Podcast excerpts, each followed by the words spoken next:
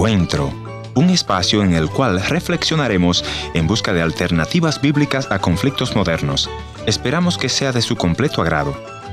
En la actualidad el divorcio es cada vez más frecuente en nuestra sociedad y son millones las personas que lo tramitan pues algunos piensan deshacerse de esa vida de pesadilla que están viviendo y buscar la felicidad por este camino. Y otras, sin embargo, ya no están dispuestas a vivir en una relación conyugal insatisfactoria.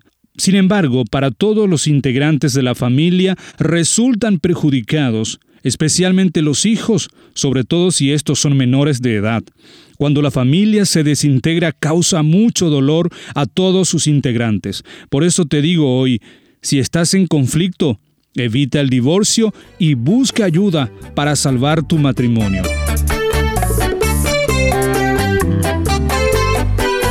Historias que cambian el corazón. Bienvenidos a la emisión de hoy. Soy Heriberto Ayala, colaborador de Encuentro, y hoy estaré compartiendo con ustedes, en la ausencia de nuestro director, el pastor Ernesto Pinto. Le presento a nuestro invitado, mi buen amigo Pablo Barragán, de México. Bienvenido Pablo a este encuentro. Nosotros venimos de una familia de cinco hermanos yo vengo de, el estado de Jalisco, México, de una de la sierra. Yo viví con mis papás hasta la edad de seis años.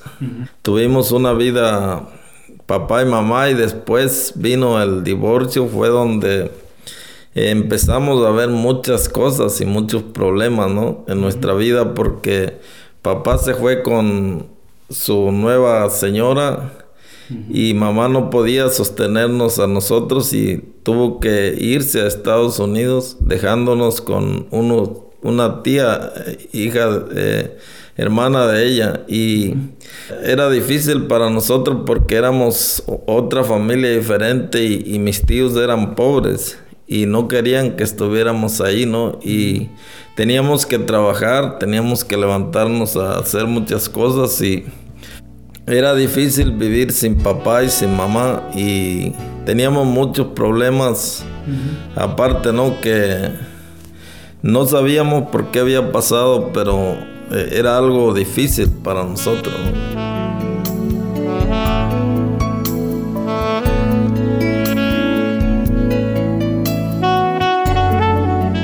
Mi papá tenía problemas con la bebida, ¿no? Y tomaba y y descuidó mucho la casa, ¿no? Nuestra familia. Y hasta que él se halló otra señora y se fue de la casa. Era difícil, pero con mamá todavía vivíamos eh, un poco bien, ¿no? Porque mamá nos quería y se preocupaba, pero ella no podía eh, sostenernos y tuvo que irse a Estados Unidos y nos prometió que iba a volver por nosotros. Me imagino se quedaron extrañándola en la casa. A papá y mamá. Extrañábamos a los dos y, y, yo recuerdo que a un chico yo le pedí a Dios que los uniera, que volviera a, a unirse papá y mamá y vivir aquellos momentos de niñez que vivimos felices, ¿no? Pero no lo vimos eso, ¿no? Y, y yo siempre le pedí a Dios en mi cuando estaba solo, ¿no? Porque nosotros venimos de un trasfondo católico, ¿no? Y nos sabíamos los rezos, pero a veces buscábamos a Dios y preguntarle por qué había pasado eso, por qué nuestros papás no nos querían. Como al año eh, mi papá volvió y, y nos dijo que si queríamos irnos con él y volvimos con él, pero ya él tenía su otra familia y ya no éramos bien vistos ahí. La señora tenía cinco hijos, y, pero no podíamos vivir juntos y, era un problema grave con mi papá y ella y se peleaban y siempre eh, recaía sobre nosotros las cosas, ¿no? Porque la señora nos trataba mal porque no éramos sus hijos, ¿no?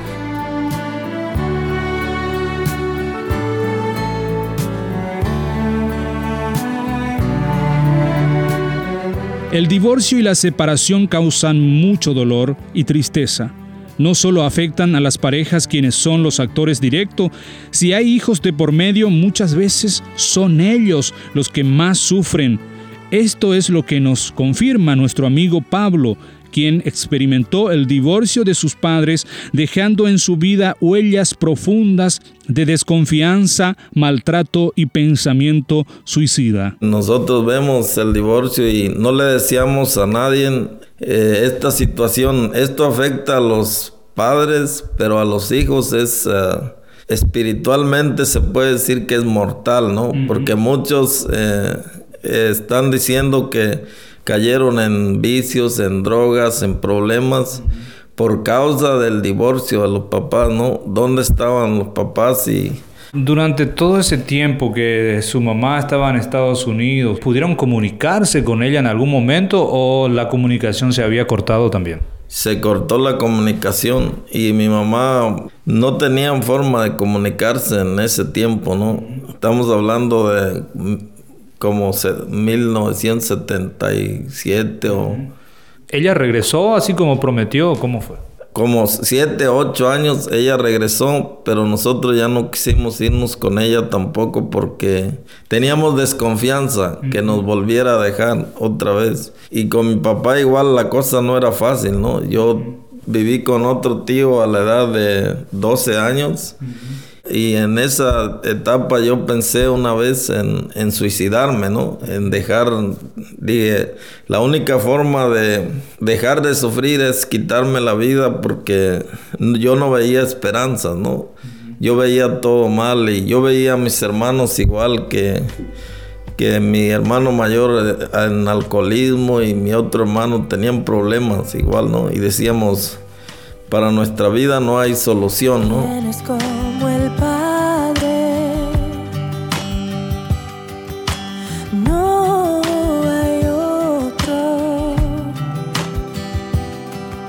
Restaura y redime a todos sus hijos. Nuestro amigo Pablo nos cuenta que luego de sufrir muchos dolores, emocionalmente quebrado, la lucha con el pensamiento de quitarse la vida para no seguir sufriendo más los daños que él y sus hermanos estaban viviendo a consecuencia del divorcio de sus padres, pero luego como última alternativa buscó acercarse más al dador de la vida por medio de aceptar a Jesucristo como Señor y Salvador. Eh, recuerdo que una noche tenía problemas y me había ido a, fuera de la casa y había una luna muy bonita.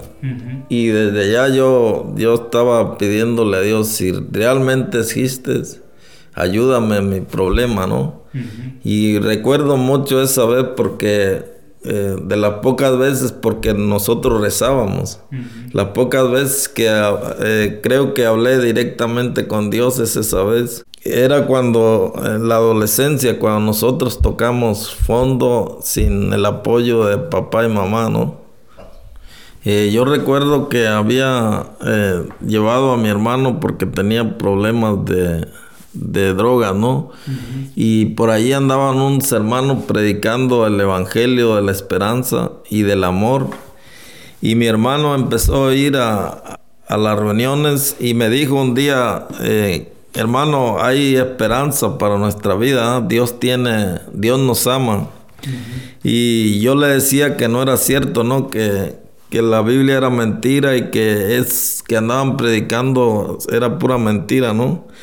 Pero yo me puse a investigar y me llamó mucho la atención eh, eh, leyendo la palabra de Dios. Hay un salmo, el Salmo 27, el versículo 10 dice, aunque mi padre y mi madre me dejaren, con todo eso el Señor me recogerá, ¿no? Y ese me tocó a mí y dije yo, si es posible que Dios nos ama a pesar que nuestros padres no nos amaron, nos dejaron. Y empecé a leer la palabra de Dios y descubrí realmente que Dios nos ama y nos había amado, ¿no? Y mi hermano se convirtió y se bautizó. Y, y toda la familia, mi papá y ellos lo rechazaban por eso. Y después yo tuve que aceptar al Señor Jesucristo, bautizarme y reconocerlo, ¿no? Que Él es el que nos, nos, nos había ayudado y que había esperanza, ¿no? Y todo eso, el odio, el rencor, los, todo lo que traíamos con nuestro papá y nuestra mamá y con la gente, el mundo, eh, Jesucristo nos lo quitó y nos cambió nuestro corazón en amor. ¿eh? Y yo les digo que hay esperanza, ¿no? Jesucristo es nuestra esperanza, es nuestro perdón y no hay otro camino más que Él. ¿eh? Él es el, el, camino, la verdad y la vida. Y Él nos, nos sanó y tuvimos en nuestra sanación pedir perdón a papá y a mamá y perdonarlos igual por lo que había pasado. Y gracias a Dios que el Señor sanó nuestras heridas y sanó a nuestros padres también, ¿no? La vida me hizo más de una jugada, por eso no pude esperar. Todo lo que soñé se desmoronó. Pasé la vida escondido en y nadie nunca notó sonrisas que escondían mi dolor. Mas yo no moriré aquí, Dios me lo prometió así. Voy a clamar hasta que el cielo se abra sobre mí. Pablo nos cuenta que actualmente goza con esperanza sirviendo a Jesús y teniendo a su lado una esposa y cuatro hijas, que él mismo reconoce como una gran bendición de Dios. Y por último, él nos deja un mensaje alentador a todos quienes escuchan este programa. El Señor me ha bendecido y esa fue otra de los milagros del Señor, ¿no? Que el Señor me dio una esposa e hijas. Y, y yo siempre estoy orando porque permanezcamos unidos en familia, ¿no? Y amo a mis hijas y no quiero ni pensar que pasen en el divorcio ni nada de eso, ¿no? Quiero que crezcan en una familia unida en Dios y en el camino del Señor, ¿no? Un camino diferente al que vivimos nosotros, ¿no? Pablo, hoy día te sentís con esa esperanza, con la libertad, después de haber experimentado y sobrevivido el divorcio de los padres.